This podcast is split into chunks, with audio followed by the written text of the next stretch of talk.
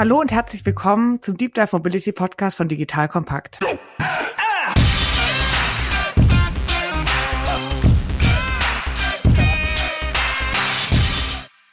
Mein Name ist Anja Händel, ich bin Geschäftsführerin bei Diconium. Bei uns dreht sich alles um digitale Transformation rund um die Themen Digital Commerce und Mobilität. Heute spreche ich mit Timon Rupp, Gründer und Geschäftsführer von der Drivery in Berlin. Die Drivery ist ein Netzwerk für Mobilitätsstartups mit angeschlossenem Coworking Space. Mit Timon möchte ich darüber sprechen, wie Deutschlands Innovationskraft gefördert werden kann und warum Synergien dafür so wichtig sind.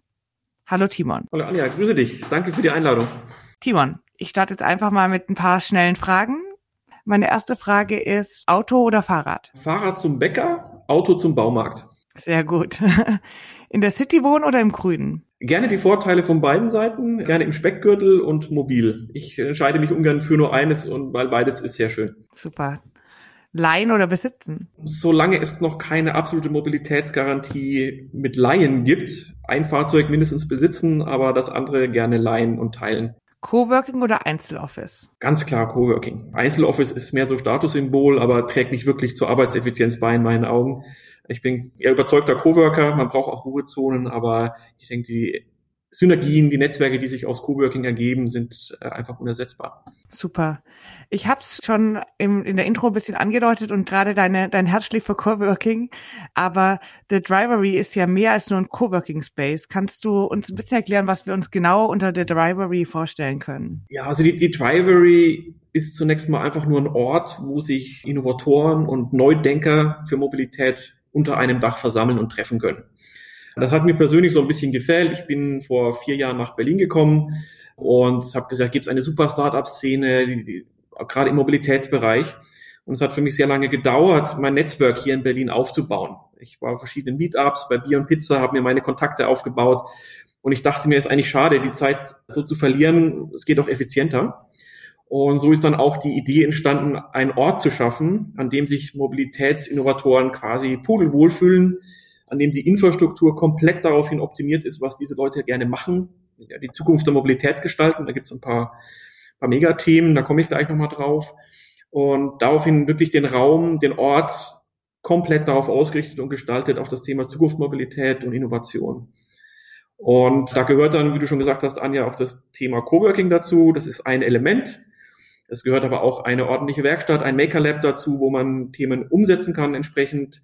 Es gehört ein Coding Lab dazu, wo Software effizient programmiert werden kann, mitsamt der Infrastruktur für Daten, also Datenwertschöpfung, Datengeschäftsmodelle.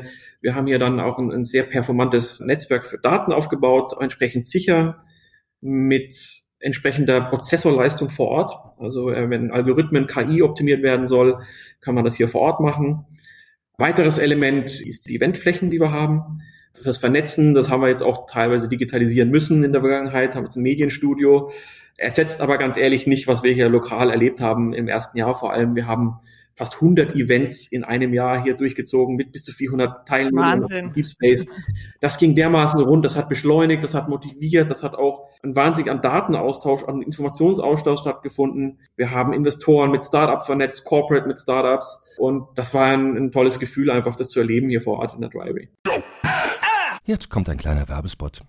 Aufgepasst! Wusstest du, dass HR-Teams heutzutage mit mehr Aufgaben denn je konfrontiert sind? In der aktuellen Studie HR Trends, die Zukunft der Personalarbeit 2024 von Sage, wurden HR-Teams aus sieben verschiedenen Ländern und über 20 Branchen befragt, um top aktuelle Insights in der Entwicklung des Personalwesens zu geben. Sage entwickelt HR-Tools und Software für dein Unternehmen, um Lohnabrechnungen, Personalmanagement, Buchhaltung und mehr zu vereinfachen. So, und die Studie von Sage zeigt unter anderem, dass ganze 91% der HR-Teams angeben, dass ihre Arbeit Arbeitsbelastung im letzten Jahr zugenommen hat, aber gleichzeitig glauben 79 Prozent der Befragten, dass Automatisierung ihre Prozesse zukünftig verbessern und Zeit sparen kann. Ebenfalls spielt auch KI eine große Rolle. Derzeit nutzen etwa ein Drittel bereits Chatbots wie ChatGPT in ihren Prozessen und circa drei Viertel der PersonalleiterInnen sind sich bereits sicher, dass KI die Arbeitsweise im HR revolutionieren wird. Du merkst, die Studie ist vollgepackt mit Statistiken, überraschenden Erkenntnissen und Tipps für HR-Führungskräfte, die vorankommen wollen und zeigt eine Momentaufnahme der sich stetig wandelnden Rolle von HR heute. Am besten schaust du dir die Studie HR-Trends, die Zukunft der Personalarbeit 2024 selbst an. Unter digitalkompakt.de slash Sage, S-A-G-E, kannst du sie dir komplett kostenlos herunterladen. Und wie immer findest du alle Infos auch auf unserer Sponsorenseite unter digitalkompakt.de slash Sponsoren. Werbung Ende. Super. Ist eigentlich so der, das Thema Mobilität so das Thema, was dich schon die ganze Zeit treibt, oder ist eher Innovation und Mobilität kam dazu? Ich begeistere mich sehr für, für Innovation, Technologie im Allgemeinen. Ich komme aus der Halbleiterei ursprünglich, habe damals die ersten Leuchtdioden nach Leuchten gesehen, äh, auch eine nachhaltige Art, äh, Beleuchtung zu realisieren. Heute sind sie im Alltag überall verfügbar. Damals aber auch schon Leuchtdioden in Automobilsektor reinverkauft, äh, im Innenbereich, die Außenbereiche und bis wir dann auch in Asien ganze Städte beleuchtet haben mit unseren LEDs. Also ich bin für nachhaltige Innovation und Technologielösungen. Da kann ich mich für begeistern, wenn beides zusammenpasst. Also diese Innovation und die Nachhaltigkeit, da bin ich Feuer und Flamme für. Super, und du hast ja gerade erwähnt, du kamst äh, vor fünf Jahren nach Berlin, aber ich glaube, du kamst auch nach Deutschland zurück, oder? Ja, ich habe äh, viele Jahre meiner beruflichen Karriere in Asien verbracht. Das hat mich auch geprägt. Ich war lange Zeit in Japan, in Korea, in China und habe gesehen, wie dort gewisse Technologien vorangetrieben werden. Und das hat mich schon auch beeindruckt zu teilen, auch vor allem, wenn ich wieder zurückgekommen bin nach Deutschland und gemerkt habe, okay, hier ticken die Uhren anders, hier sind die Prozesse anders teilweise auch gut begründet, teilweise aber auch, wo ich gesagt habe, nee, da kannst du was gegenhalten, das kann man besser machen. Und das ist so auch die Industriestrukturen, die sich bei uns über 100 Jahre jetzt entwickelt haben, die haben gut funktioniert. Das hat uns zu Marktführern gemacht, zum Beispiel im Automobilbereich, im Mobilitätssektor. Das waren so die linearen Wertschöpfungsketten ausgerichtet auf Produktion, auf Hardware. Das hat alles gut funktioniert. Aber durch die, jetzt die Komplexität die Software, die mit reinkommt, da, da funktionieren diese linearen Wertschöpfungsstrukturen nicht mehr. Und da ist es, da wird es teilweise dann auch zur Last, die Historie, die uns erstmal stark gemacht hat, kann uns auch schwächen in die Zukunft.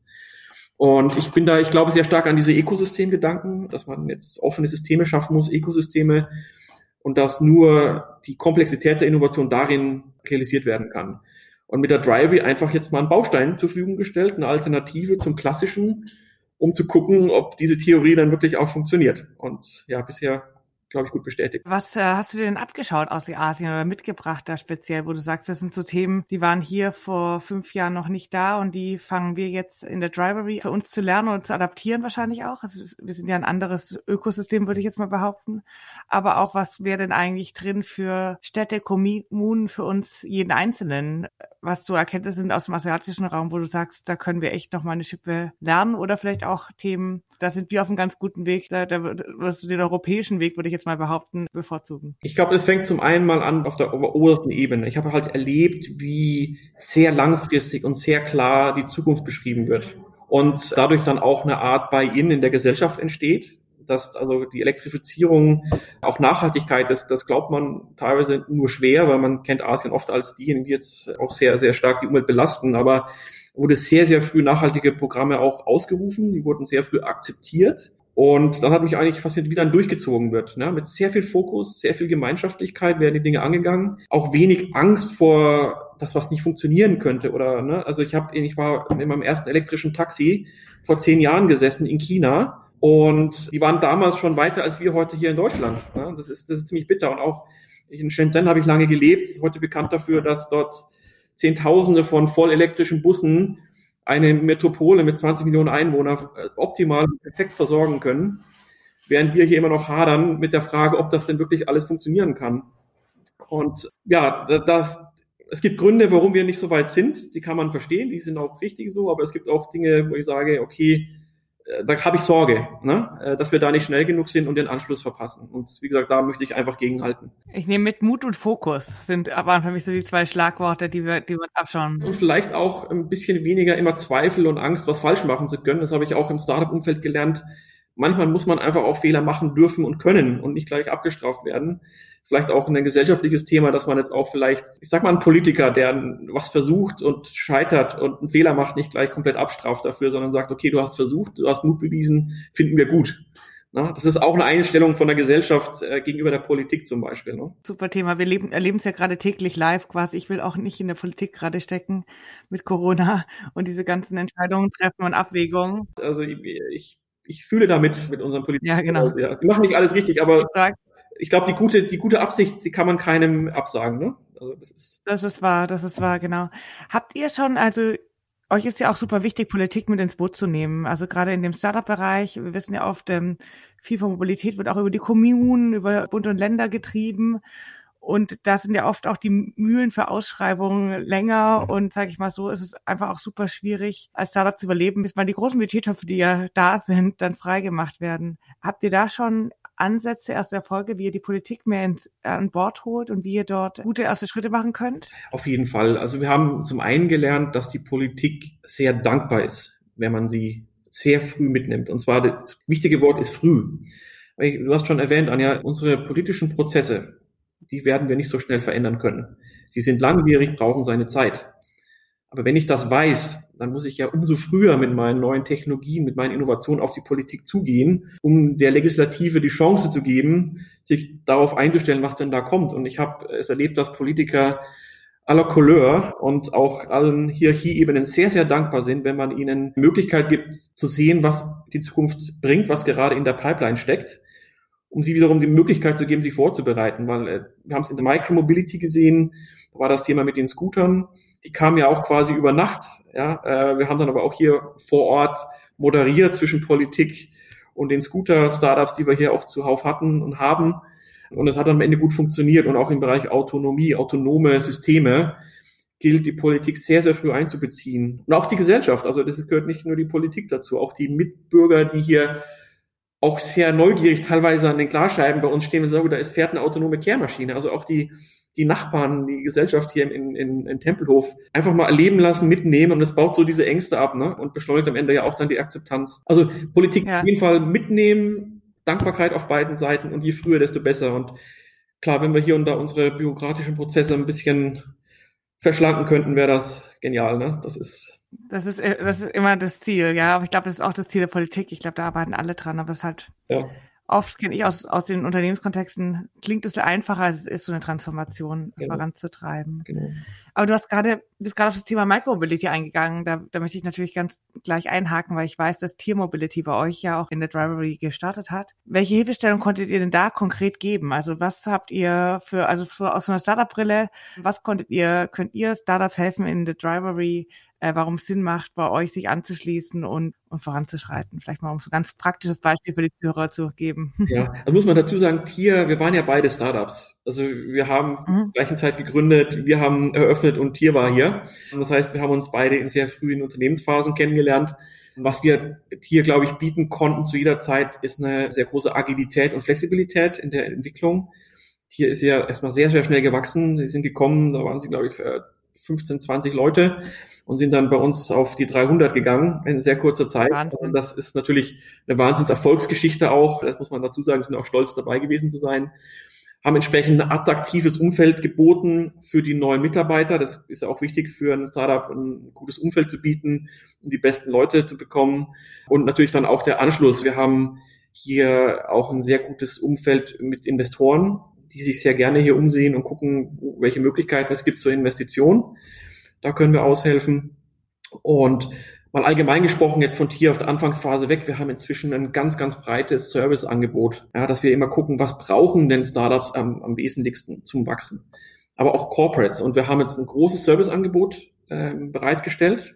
Und nennen wir uns auch Marktplatz, ne? Also weil wir sagen, es gibt Leute, die brauchen Dinge, Leute, die haben Dinge und wir bringen die Leute zusammen. So, das ist wirklich wie so ein, wie so ein Marktplatz. Und wir haben hier also Dienstleistungen, die Startups helfen beim Fundraising beim Erstellen von Businessplänen, beim Rekrutieren von guten Talenten, auch in früheren Phasen. Investorensuche, Kapitalsuche, da haben wir, haben wir Partner hier, die da aktiv ja. unterstützen. Das heißt, oder auch Recruiting, habe ich schon gesagt, glaube ich, CFO as a Service ist auch sehr beliebt. In Frühphasen hat man, kann man sich keinen eigenen CFO leisten. Man nimmt mal einen temporär rein, hilft beim Fundraising.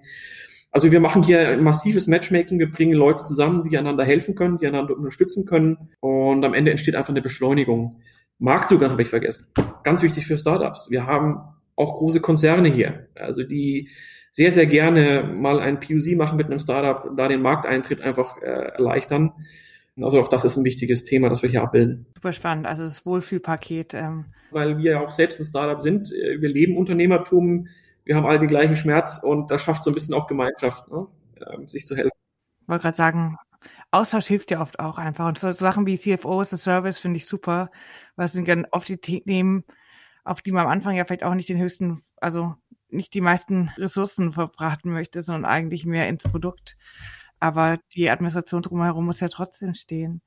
Ihr seid in Berlin und du lebst dort auch. Was siehst du denn gerade als die höchste Herausforderung an urbane Mobilität. Wir haben uns ja einen starken Wandel den letzten Monaten unterwerfen müssen mit vielen Themen, mit denen wahrscheinlich auch niemand gerechnet hat, angefangen von angefangen von schönen Dingen wie äh, irgendwie äh, Pop-up Bike Lanes, weil weil irgendwie Individualverkehr im Sommer ganz toll war, hin zu irgendwie auch einer Angst vor oder einer Sorge vor Ansteckungen in öffentlichen Verkehrsmitteln, im Winter so das Umschwenken zu vielleicht auch wieder mehr Autos selber nutzen, um die so auch ein bisschen als Schutzraum zu sehen. Was siehst du denn gar nicht so, was da ist oder was gerade kommt als Trend, sondern wo du, was denkst du, ist die größte Notwendigkeit gerade an Innovation, so auch ein bisschen als Nutzer? Ich denke, Berlin ist eine Boomtown in jedem Sinne und der große Zuwachs an Industrie und auch an Einwohnern bringt halt auch in der Mobilitätsseite große Probleme mit sich. Und ich glaube, da ist es wirklich gefragt, dass wir in Berlin erstmal die, die Alternativen, also Auto ist ein, noch eine gewisse Notwendigkeit vorhanden in Berlin. Das kann man nicht ganz, gerade für Familien und, und äh, es ist immer noch sehr schwierig. Und im Bereich Elektrifizierung tut sich schon sehr viel, aber ich, allein die, die Emissionsfreiheit löst ja noch nicht Verkehrsprobleme im Sinne von, wie komme ich von A nach B. Und ich bin selbst begeisterter Fahrradfahrer. Ich fahre auch sehr gern in Berlin und Pop-Up-Radwege war klasse. Aber ich sehe auch, dass jetzt in der Infrastruktur selbst noch Riesendefizite sind. Das ist in Berlin, ist nicht gleich Berlin. Das ist von teilweise Kiez zu Kiez unterschiedlich. Und da gibt es noch viel zu tun, wie man nachhaltige, multimodale Mobilität nahtlos äh, ins Alltagleben integrieren kann. Und dazu gehört, dass ich, ich eine Stadt wie Berlin braucht mehr öffentliche Verkehrsmittel wie U-Bahnen. Ne? Das ist mir nach wie vor, wie gesagt, ich komme aus einem Umfeld, wo ich erlebt habe, wie eine Stadt fast erleichtert wurde durch, durch einen massiven Ausbau der öffentlichen Nahverkehrs. Und hier wird Feststellungsverfahren über Jahre. Da bauen andere ganze, ganze Linien auf. Ich glaube, das brauchen wir sowas. Wir brauchen mehr öffentlichen Nahverkehr, der muss weiter ausgebaut werden. Die Potenziale sind da, Straßenbahn, U-Bahn und auch, auch die Fahrradwege, die Pop-up-Radwege waren gut. Man muss aber auch den Verkehrsteilnehmer auf der Straße Alternativen bieten weil sonst verschärft sich nur der Konflikt. Ne? Parken in zweiter Reihe, Riesenthema jetzt mit Corona noch verschärft, Last Mile Logistics, überall gute Ansätze, aber so dieses kritische Moment, dieses, diese kritische Masse, die müssen wir einfach erreichen, dass sich Dinge mal durchsetzen. Ja? Also viele gute Ansätze, aber einfach mal ein bisschen mehr Fokus und Konsequenz in der, in der Umsetzung. Wenn es um Mobilität geht, wird ja auch oft viel von Technologie gesprochen. Und ich meine, auch wenn ich Informatiker bin und Technologie liebe, finde ich es aber auch immer wichtig, nochmal darüber zu sprechen, im Umfeld von Innovation auch, was sich gesellschaftlich ändern muss. Ja, du hast gerade ein paar Themen angesprochen. Und da würde mich von dir, von daher interessieren, was siehst du denn so jetzt jenseits von Technologie? Was sind die großen Veränderungspunkte, die wir, die wir eigentlich angehen müssen, damit wir eine nachhaltige äh, Mobilität, also eine Verkehrswende wirklich herbeiführen können? Das ist eine schwierige Frage. Ich glaube, wenn jeder Einzelne so ein bisschen Mut und Offenheit beweist, aus den eigenen Rhythmen und eigenen Gewohnheiten ein bisschen auszubrechen und neue Dinge zu versuchen, dann, dann haben wir gute Chancen. So dieses, diese Angst vor Veränderungen, Angst aus dem Tritt gebracht zu werden, so dass da kann jeder persönlich sich hinterfragen, habe ich eine Möglichkeit, mal was anderes zu probieren. Äh, mal auf einen Scooter zu steigen, mal auf ein Elektroauto zu steigen, kann man auch erstmal scheren, ne? man muss es ja nicht kaufen, einfach mal ein bisschen Erfahrung ja. sammeln und diese, diese Ängste, diese, diese Vorbehalte vielleicht einfach abzubauen durch Versuchen und man merkt, es macht Spaß. Also diese Offenheit, diesen, diesen, ich sag mal, diesen Drang, Dinge zu erforschen, zu erleben, ne, das, das würde ich mir wünschen. Ist teilweise da, ich habe es erwähnt, ich sehe das immer, wenn die Fußgänger vorbeigehen, sich die Nase platt drücken und die neuen Gerätschaften hier äh, begutachten. Ich glaube, da könnte man auch noch viel mehr machen, jetzt nach der Krise vor allem mehr erlebbar machen noch. Ne? Ich glaube, der gesellschaftliche Wandel kommt vom Einzelnen. Ne? Und wenn man die, und da kann ich ein bisschen mit Anreizen arbeiten, auch noch mehr. Gut, wir haben jetzt äh, steuerliche Anreize für das eine oder andere Thema. Ne? Elektroauto ist ein Beispiel, aber vielleicht noch andere. Anreize, die das noch ein bisschen äh, attraktiver machen, das eine oder andere. Klar, vielleicht auch einfach nicht nur steuerliche Anreize für Autos kaufen, sondern vielleicht auch steuerliche Anreize, um andere Mobilitätspakete sich zu, sich zu holen und gar nicht so Elektroautos, sondern wenn ich umsteige auf Mobilitätspakete, bekomme ich äh, genauso Zuschüsse wie wenn ich mir ein weiteres Auto kaufe. Ja, und abgestimmte Anreize, wie du schon sagst, ein bisschen ausgewogen, weil jetzt haben wir jetzt steigen sehr viele aufs Elektroauto um, jetzt haben wir dann die Knappheit dann auf der Infrastrukturseite. Thema Ladesäulen, nicht einfach, ne? Also da muss man auch, muss man nicht ja. aus dem Gleichgewicht gerät vor lauter Tatendrang. Willst du da mal ein paar Insights geben, auch von deinen Startups? Weil ich meine, dass äh, Mobilität irgendwie skalierbar und ökonomisch sinnvoll sein muss, ist ja irgendwie gedacht. Ich glaube, in erster Linie wird ähm, was hat das auf die Skalierbarkeit gesehen und ökonomisch kommt dann an, an zweiter Stelle. Ist ja auch so ein bisschen, Kosten gehen dann irgendwann runter, wenn du genügend User hast und, und so. Aber es gibt ja auch diesen ökologischen Aspekt, ja. So, und siehst du, dass das Thema Nachhaltigkeit auch gerade im Umfeld von Mobilitätsstartups von Anfang an mitgedacht wird? Oder hast du so das Gefühl, das ist eigentlich überhaupt noch nicht so auf dem Schirm in dem Segment und ist viel stärker getrieben von eben Skalierbarkeit und im zweiten Schritt dann auch. Also ich glaube, wir sind da schon weiter oder die Startups sind da schon weiter, als manche denken. Also für viele ist ja noch so Nachhaltigkeit, Ökologie noch so ein Hygienefaktor und dann so ein bisschen Greenwashing. Ne? Ich glaube, ein wirklich gutes, erfolgreiches Startup heute kann sich nicht erlauben, äh, eine Nachhaltigkeit einfach oder Ökologie einfach außen vor zu lassen. Das ist bei vielen Grundbausteinen also man findet auch keine Investoren, wenn man da nicht einfach vorweisen kann, dass man nachhaltig wirtschaftet oder einen Mehrwert da in dem Bereich leistet. Also ich glaube, dass da die Startups schon sehr, sehr weit sind. Oft, oft vielleicht nicht, nicht so vordergründig, aber weil es auch teilweise einfach schon selbstverständlich ist. Wie gesagt, wir haben die großen Cluster hier mit äh, Elektrifizierung, da ist es offensichtlich. Wir haben aber auch schon Startups, die mithilfe von Datenwertschöpfung einfach Optimierungspotenziale heben und auch da nur Daten, die am Ende Mehrwert bringen, generieren dann Umsatz und Erfolg ein Startup hier auch, das sich jetzt komplett auf das Thema CO2 zum Beispiel Einsparungen stürzt. Also CO2 wird ja jetzt bepreist, was sehr gut ist, vielleicht auch ein bisschen zu billig. Aber Leute fangen an umzudenken. So, und da gibt es auch Startups, die jetzt aktiv da auf diesen Zug mit aufspringen.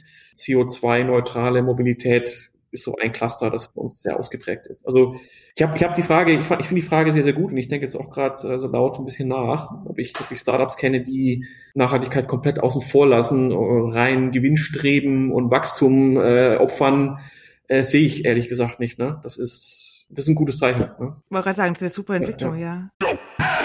Jetzt kommt ein kleiner Werbespot. Aufgepasst! Wusstest du, dass HR-Teams heutzutage mit mehr Aufgaben denn je konfrontiert sind? In der aktuellen Studie HR Trends, die Zukunft der Personalarbeit 2024 von Sage, wurden HR-Teams aus sieben verschiedenen Ländern und über 20 Branchen befragt, um top aktuelle Insights in der Entwicklung des Personalwesens zu geben. Sage entwickelt HR-Tools und Software für dein Unternehmen, um Lohnabrechnungen, Personalmanagement, Buchhaltung und mehr zu vereinfachen. So, und die Studie von Sage zeigt unter anderem, dass ganze 91% der HR-Teams angeben, dass ihre Arbeit Arbeitsbelastung im letzten Jahr zugenommen hat, aber gleichzeitig glauben 79 Prozent der Befragten, dass Automatisierung ihre Prozesse zukünftig verbessern und Zeit sparen kann. Ebenfalls spielt auch KI eine große Rolle. Derzeit nutzen etwa ein Drittel bereits Chatbots wie ChatGPT in ihren Prozessen und circa drei Viertel der PersonalleiterInnen sind sich bereits sicher, dass KI die Arbeitsweise im HR revolutionieren wird. Du merkst, die Studie ist vollgepackt mit Statistiken, überraschenden Erkenntnissen und Tipps für HR-Führungskräfte, die vorankommen wollen und zeigt eine Momentaufnahme der sich stetig wandelnden Rolle von HR heute. Am besten schaust du dir die Studie HR-Trends, die Zukunft der Personalarbeit 2024 selbst an. Unter digitalkompakt.de slash Sage, S-A-G-E, kannst du sie dir komplett kostenlos herunterladen. Und wie immer findest du alle Infos auch auf unserer Sponsorenseite unter digitalkompakt.de slash Sponsoren. Werbung Ende. Trotz, trotz alledem, ich bin ein großer Fan von Innovation und meine Erfahrung ist so ein bisschen, Innovation entsteht ja oft auch in, in einer gewissen Diversität. Also auf, gerade wenn unterschiedliche Meinungen, unterschiedliche Sichtweisen, unterschiedliche Hintergründe zusammenkommen, entstehen und sich diese, die Gruppe von Menschen auf den Dialog einlassen und auch ihre, ihre Erfahrungen und ihre Sichtweisen teilen, entsteht für mich zumindest immer der größte Raum, was ganz neu zu denken. Und ihr seid jetzt ein Netzwerk, was sich ganz stark mit Mobilitätsstartups beschäftigt. Wie schafft ihr es denn, auch diesen Blick nach außen zu machen? Auch so ganz andere Impulse, also sei es jetzt Nachhaltigkeitsimpulse oder einfach andere Technologien, andere Sichtweisen, auch kulturell vielleicht andere Punkte. Wir hatten ja über Asien am Anfang auch gesprochen, mit einfließen zu lassen und so das meiste aus dieser aus dieser Innovation rauszuschaffen, weil sonst gibt es ja immer das Risiko, dass man so in einer Mobilitätsbubble sich befindet, in der die wir ja alle auch irgendwie kennen, ja. ähm, unsere persönlichen Bubbles, in denen wir uns alle gut verstehen und alle das Gleiche gut und schlecht finden und uns dann auf die Schulter klopfen, wenn wir unsere Meinung äußern, sage ich jetzt mal. Ja, nee, das ist eine gute Frage. Also wir müssen, das darf natürlich nicht sein, dass man sich so eine Bubble schafft und dann ist man in seiner Welt glücklich, aber wirklich hilfreich. Bei uns das Thema Mobilität ist zum einen sehr weit gefasst. Also wir definieren unsere Mitgliedschaft, also wir, wir heißen jeden willkommen, der in irgendeiner Form einen Beitrag zur Mobilität leisten kann. Und das ist jetzt schon wieder sehr weit gefasst. Also es muss nicht immer alles vier Räder haben oder Flügel oder Schienen fahren. was hier reinkommt, sondern wir, das, der Bereich ist sehr groß. Ne? Ein Beispiel ist zum, das Thema Versicherungen. Ja, das hat man zum Beispiel überhaupt nicht auf dem Schirm. Dass wir irgendwann mal gemerkt haben, es ist ja schön, dass wir hier neue Mobilitätsformen erfinden, die am Ende aber keiner versichern kann. So, dann haben wir ja die Tür ganz weit aufgemacht für die Versicherungsbranche, haben dort eingeladen, da kommen, wir haben hier neue Formen der Mobilität, andere Risiken, andere Geschäftsmodelle und haben so in Richtung Versicherungsbranche, InsurTech aufgemacht. Das heißt, wir, wir machen ganz gezielt, wir wissen auch, dass Mobilität nicht eine Insel ist, sondern dass da sehr, sehr viele benachbarte Bereiche relevant sind, die man nicht ausblenden kann. Und Politik hat man schon erwähnt, ne? einfach den Kontakt zur Politik schaffen, weil da wieder ganz andere Nöte, Beschränkungen, Ziele vorhanden sind und die man einfach einbeziehen muss. Das heißt, unser Marktplatz ist prinzipiell immer offen, auch unsere, unsere Einzelmitglieder wir haben Unternehmer da, die jetzt mit Mobilität nichts direkt zu tun haben, ja, die aber trotzdem Input bringen. Nichtsdestotrotz schauen wir ein bisschen bei den größeren Mitgliedern, äh, dass wir eine Relevanz auch fürs Ökosystem haben. Ja, aber das ist ja schon auch ein großer Mehrwert. Das, das war so ein bisschen meine Erfahrung übrigens auch, wo ich nach Berlin gekommen bin. Ne? Ich hatte Coworking genossen. Ich weiß, ich bin das erste bin ich ins Coworking gegangen und habe dann aber auch irgendwann gemerkt, nachdem die erste Begeisterung sich so ein bisschen gesetzt hatte, so ich habe jetzt ein ein Ziel, ich habe eine, eine Mission, ich möchte im Mobilitätsbereich was bewegen. Wo sind die Leute, die relevant dafür sind, dass ich mit denen gemeinsam etwas bewegen kann? Und dann war dann schon so ein bisschen der Frust auch da. Ich habe viele tolle Unternehmer getroffen, Freelancer aus allen möglichen Bereichen. Aber die Relevanz für mein Tun, für meine Mission war dann manchmal so ein bisschen nicht gegeben. Ne? Das war dann am Ende eine Ineffizienz, auch wenn Spaß gemacht hat. Ne? Und also da die Mischung zu finden, ist, glaube ich, der, der Trick. Ja, ich finde, Mobilität ist halt auch so ein breites Thema. Gell? Wir denken immer so an uns selber, aber ich finde auch das ganze Thema Inklusivität für Mobilität ein super wichtiges Thema, was wir oft auch gar nicht denken. Hatte ich neulich auch ein gutes Gespräch dazu. Rollstuhlfahrer, Leute, die blind sind, Themen wie das angehen. Es geht bei Mobilität ja darum, Leute von A nach B zu bringen, ja. mit allen Einschränkungen, die sie haben. Und ich meine, das klingt jetzt irgendwie so, ich will jetzt nicht sagen wie eine Nische mit, äh, mit Rollstuhlfahrern oder auch Leuten, die blind sind, aber am Schluss haben wir eine immer älter werdende Gesellschaft. Und ich meine, jeder kennt seinen Opa oder seine Oma, die dann denkt, irgendjemand ist auf dem Parkplatz ihnen bestimmt reingefahren und alle fassen sich an den Kopf und denken sich, ja, das war's wahrscheinlich du. Und hast es nicht mal mehr mitbekommen, weil wir natürlich auch dieses, ja, weil man im Alter halt einfach dann auch irgendwie mit diesen großen Fahrzeugen oft auch einfach auch ein bisschen unsicherer wird, aber da auch oft wenig Alternativen dann auch gerade in so eine ältere Gesellschaft gegeben werden, was wieder Folgen hat, wie, wir hatten es vorher am Anfang die Frage Stadt oder Land, viele Leute auch von der, vom Land in die Stadt wieder ziehen, was wieder die Städte größer macht ihr Haus, Häuschen auf dem Land verkaufen, weil sie einfach merken, dort komme ich von gar nichts mehr weg und ich traue mich vielleicht auch einfach nicht mehr Auto zu fahren. Was natürlich auch Riesenthemen sind, gell? Mobilität. Startup fokussieren sich ja auch ganz stark auf den städtischen Raum. Siehst du dort auch Ansätze schon von Startups im eher im ländlichen Raum gute Lösungen zu denken oder ist es noch ein ganzer Schritt weit weg, was natürlich echt nochmal ein schwierigeres Pflaster ist, würde ich behaupten. Ride-Pooling, Ride-Hailing im ländlichen Bereich unterwegs sind also die Modelle, die Sharing-Modelle, die jetzt in den Städten schon etabliert sind, in den ländlichen Bereich zu tragen. Ich muss aber auch zugeben, die haben es nicht ganz leicht. Also da ähm, muss man noch ein bisschen dran arbeiten, wie man das wirklich auch, äh, ich sag mal, unternehmerisch nachhaltig umsetzen kann. Ne? Weil einfach eine, eine, große Fläche, relativ wenig Menschen, aber ich, da gibt es sicher eine Lösung. Ne? Also da arbeiten einige dran. Vielleicht aber auch nochmal zu deinem vorigen Punkt. Das war mir damals in unserem Clubhouse-Chat, ist mir das auch bewusst geworden. Die, die Zielgruppen, ältere Menschen, benachteiligte Menschen, ähm, die ist nicht immer im Vordergrund. Ne? Das finde ich ein bisschen schade, weil ich gerade auch die Assistenzsysteme, die jetzt erstmal mehr Komfort schaffen, äh, vielleicht auch mehr Sicherheit, ist ja alles prima und, und wichtig. Aber wenn man da die Use Cases ein bisschen von der anderen Seite denkt, würde das, glaube ich, auch der alternden Gesellschaft helfen. Ja, also ob das beim Einparken oder, oder in, in Reaktionen, in Notfallsituationen, dass man vielleicht in der Richtung mal ein bisschen stärker denkt. Also da, da finde ich, ist Nachholbedarf und noch viel Potenzial. Ja, finde ich auch ein, ein spannendes Thema. Ich meine, Mobilität ist ja nicht nur für den 20-jährigen Hipster, sondern eben auch für eine ganz große Gesellschaftssicht, die wir oft auch, weil Startups sehr von viel von jungen Menschen gegründet werden, wenig im Blick haben. Stimmt. Also Startup-Gründer zu sein, ist, glaube ich, so ein bisschen ein Tabuthema für die ältere Generation. Man, die denken alle, ich muss jetzt erst mal 18 sein. Und ich hatte aber letztens auch ein Startup, die im Wasserstoffbereich unterwegs sind. Übrigens auch ein Thema, das man noch mal viel stärker in Wallung bringen könnte und müsste. Wir hatten da auch ein Event dazu mal äh, vor zwei Jahren. Das war, das war ein Gründerpaar, ich glaube zwischen 50 und 60 fand ich super. Die trauen sich ja gar nicht zu sagen, dass sie ein Startup sind. Sagen die, doch, ihr seid ein Startup, ihr seid Startup-Gründer.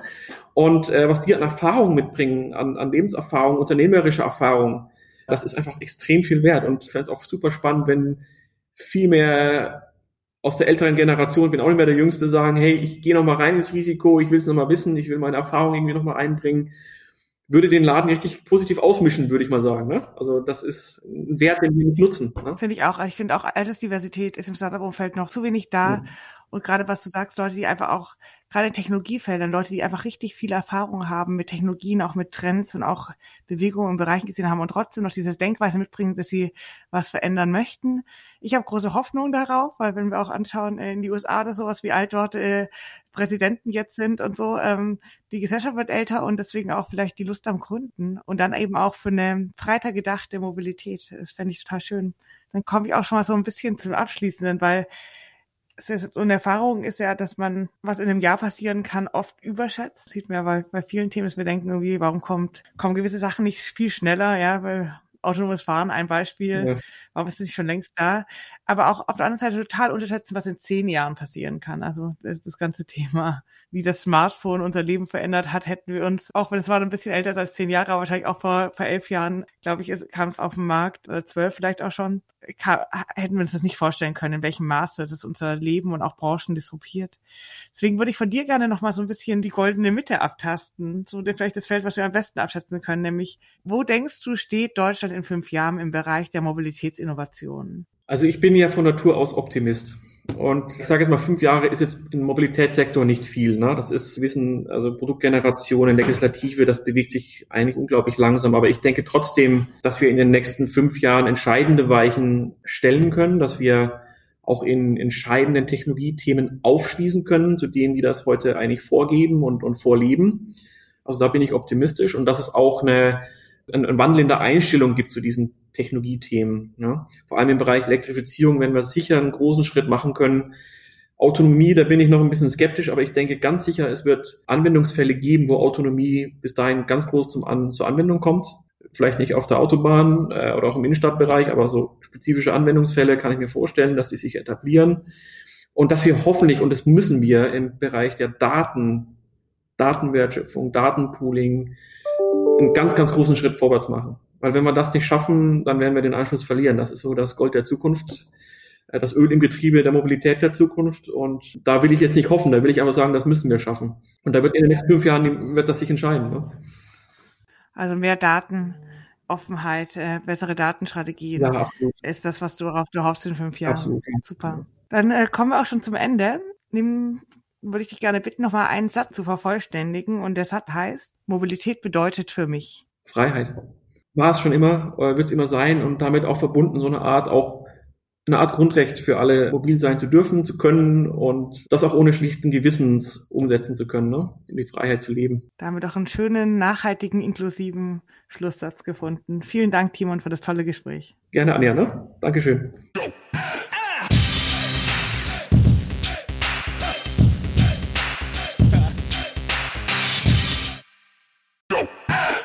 Jetzt kommt ein kleiner Werbespot.